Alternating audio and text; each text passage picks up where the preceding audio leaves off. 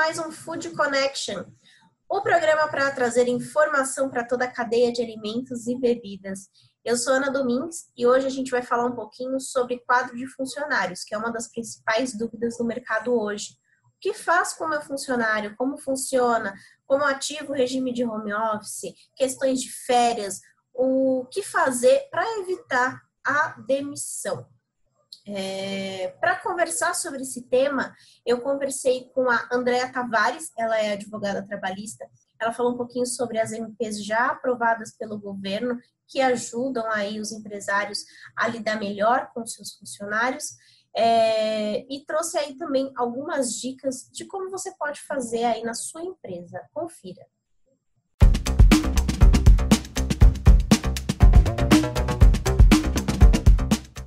É, a minha primeira pergunta é, seria voltado às medidas provisórias que estão sendo elaboradas pelo governo, muitas já estão aprovadas. É, e nesse caso, o que, que os estabelecimentos, as empresas, enfim, precisam fazer para implementá-las nesse momento? Uhum. É, até agora, nós tivemos duas medidas provisórias, né, a 927, 936, né, que trouxeram realmente uma série de ajustes e possibilidades que as empresas poderão adotar para salvaguarda do emprego neste momento. Né? Então, por exemplo, é, a história de pagamento de férias de período proporcional, antecipação de férias de período ainda a, a, a aquisitivo, né? ou seja, para frente, a compensação de feriados também deste ano corrente, banco de horas negativo, quer dizer, o empregado fica em casa recebendo o seu salário, mas aquele período vai ser considerado como pode ser considerado como um banco de horas de crédito para a empresa, posteriormente a buscar esses, essas horas mais para frente, né? tem um prazo de 18 meses. É, e pela 936, a suspensão contratual ou mesmo a redução de jornada de trabalho equivalente à redução salarial.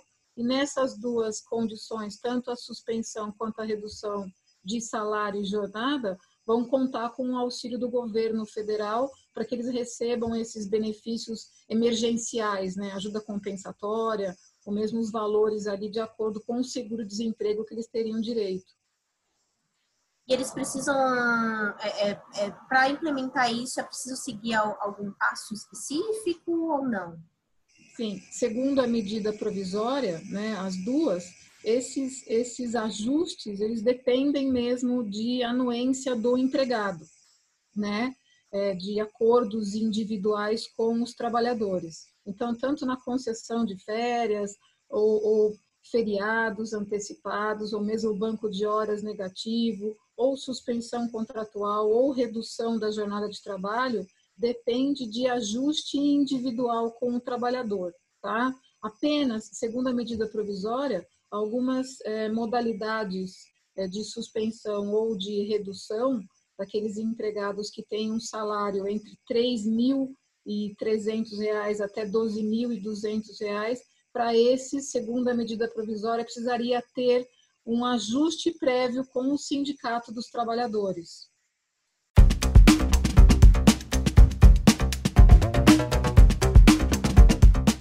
Antes da gente continuar aqui com o nosso programa, eu quero saber se você já está inscrito no nosso canal.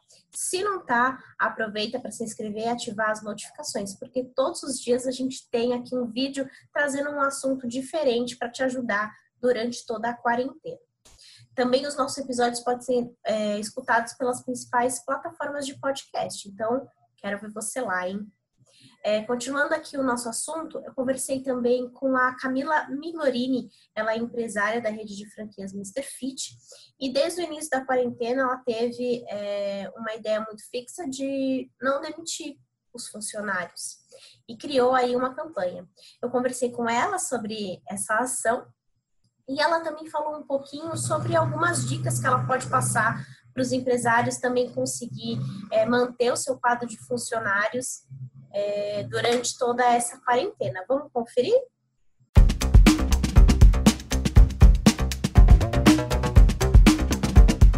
Como início aqui da nossa conversa, Camila, a minha primeira pergunta, né, assim, para você, uhum. na verdade, não é nenhuma pergunta, é um pedido. Eu queria que você falasse um pouquinho sobre essa sua iniciativa, esse seu compromisso com os funcionários da sua rede de franquias. Como que surgiu essa ideia? Como que foi a aceitação dos franqueados? É, na verdade, quando a gente, quando começou isso, é lógico que todos os franqueados procuraram a franquia, né? Então entrou naquele desespero de o que, que eu vou fazer tal. A gente fez uma, uma reunião para conter a crise. E o que eu senti ali foi que a, a, primeira coisa, uma das primeiras coisas, ah, eu vou ter que demitir, eu vou demitir todo mundo. E eu comecei a ver que é, em outros locais estavam demitindo. Aí eu falei, gente, tem tanta solução, porque aí eu chamei os meus e falei, olha, gente, vamos primeiro pelos outros caminhos, o funcionário é o último, né? Não é por aí. Então eu consegui manter a calma e eu vi que eu reti todos. Até a gente teve uma loja que o que a pessoa, o franqueado tinha entrado em desespero e tinha feito já a documentação para demitir. Eu fui lá e falei com ele, eu falei, pelo amor de Deus, você tem outras saídas. Então, é, aí o que, que eu pensei? Quando eu vi que eu consegui reter com que os franqueados não, não demitissem, eu falei, gente, deve estar acontecendo isso lá fora, né? Não só aqui dentro da minha franquia. E aí eu resolvi fazer esse vídeo, não quis tomar partido, se era para ficar em casa ou não. Eu falei, a minha ideia não era essa, mas era realmente pensar que às vezes o empresário ele fica muito é, apavorado, né? Com muita, é, ele entra no desespero. Essa é a verdade. E aí ele vai tomar uma decisão que não é a melhor. Não é só a questão de proteger o outro, né? Mas tem a questão dele mesmo, não é a melhor solução. Tem tanta coisa para fazer, né? Então, e aí quando eu fiz isso com, com quando eu falei com os franqueados, eu, eu consegui reter, eu chamei alguns e falei, ó, o que, que vocês acham da gente tentar fazer uma campanha? Na hora, aqueles vídeos que aparecem os funcionários, eu tenho orgulho e tal, na hora todos os funcionários, todo mundo, eu comecei a receber vários vídeos. Só que eu não coloquei tudo porque não ia caber, ia ficar um vídeo muito longo, né? Mas eu tive o apoio total, 100% da franquia. Que legal. É... Camila, é, eu queria que você desse aqui algumas dicas, né? A gente tem aí o mercado food service assistindo o nosso programa, que pode se inspirar nessa sua iniciativa. Então, eu queria que uhum. você falasse um pouquinho quais são as dicas que você daria né, dessas alternativas para minimizar perdas e manter o quadro de funcionários? É, eu acho que assim, a primeira coisa, é, tanto o franqueador, né? Eu acho que sempre tem que ter uma liderança. E quem é o líder? Ou é o franqueador, então no meu caso eu chamei meus franqueados, né? E o franqueado tem os seus funcionários. Então eu acho que nesse momento você tem que fazer um plano, então você tem que se colocar, não é ficar escondido, né? Primeira coisa, eu falo assim, você tem que dar a tua cara para bater. Então, para dar direção para as pessoas, porque todo mundo está esperando uma direção, sua equipe está esperando uma direção, né? Então, é, o que eu chamei foi o que eu fiz com a minha rede, então eu chamei meus franqueados para a gente pensar em conjunto, mas o empreendedor, se ele está sozinho, ele não é de uma franquia, né? Ele tem uma eu acho que a melhor forma é ser transparente com os funcionários, né? então chama os funcionários, chama os fornecedores, é, é tentar para poder bolar esse plano, não é sair, ah, eu vou cortar o custo, então eu vou demitir, eu não vou mais comprar daquele fornecedor, porque tem a questão do fornecedor também, que ele depende, né, que aquilo gire. Então, às vezes numa conversa franca, eu acho que tudo se inicia a partir de uma, uma conversa franca, olha, a gente está com esse problema, o que, que a gente vai fazer?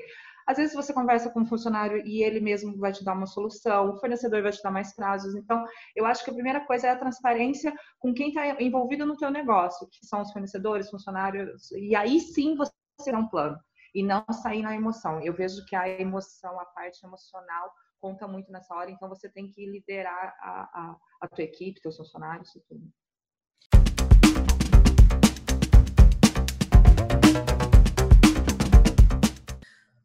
Muito importante é que algumas empresas também precisam contratar nesse momento, né? Quando a gente pensa em uma, um serviço de delivery, por exemplo, ou então uma indústria que precisa permanecer o abastecimento de alimentos por todo o país, é, é necessário a contratação também.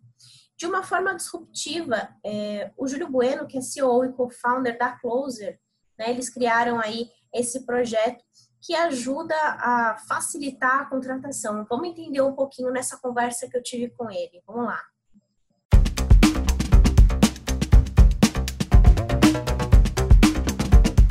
Queria que você me falasse um pouquinho sobre a, o projeto da Closer, como que surgiu, como que funciona, conta pra gente. Tá bom. É, acho que na nossa visão, de novo, inovação cabe em qualquer lugar, em qualquer tempo, e inovação não é inventar alguma coisa nova, é fazer diferente alguma coisa que vinha sendo feito, que lá atrás foi bem sucedida, mas agora necessário mudar. Foi assim que nasce a Closer, como ideia, como projeto, como business plan, exatamente em junho de 2018. Esse foi o marco zero.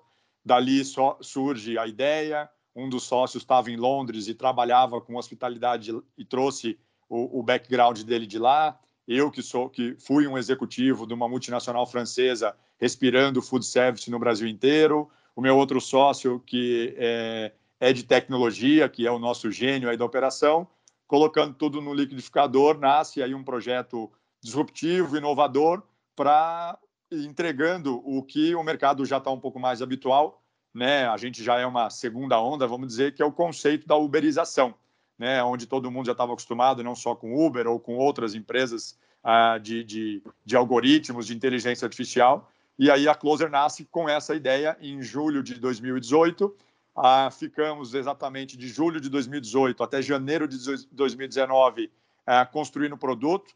A gente não queria soltar um MVP, um skate, a gente já queria soltar um skate com rodinha mais bacana, com capacete, com uma série de coisas mais. E de lá para cá a gente testou muita coisa. Começamos no food service, bar, restaurante pequenos. Ah, de, logo descobrimos que, por origem, somos um marketplace. O nosso negócio precisa de muito volume aí a gente inverteu um pouco o funil, olhando para clientes, e aí, hum. depois de validado no, no, varejo menor, com todo o respeito, e a gente precisa dele, a gente foi atrás de big accounts, usando estratégia de boliche, copiando estratégia de outras startups, e a gente, porque validando, colecionando, no bom sentido, grandes selos no nosso portfólio, a gente entendeu que iríamos ter uma aceitação melhor. E aí a gente vai atrás e conseguimos grandes grupos e no meio da jornada, por parcerias que fizemos, também uma parceria muito importante com o Sintoresp, que é o sindicato da categoria bar, restaurante e hotel, onde a Closer está na convenção coletiva, que é uma convenção bianual, um sindicato muito tradicional, de mais de 80 anos, e enxergou na Closer um modelo disruptivo, é, no primeiro momento é, concorrendo com o modelo atual, que é cooperativas e agência de emprego, que funcionam, mas a Closer veio dar, entregar para tanto para o profissional quanto para as empresas mais eficiência operacional, gestão, transparência, é, segurança na relação trabalhista e também redução de custos.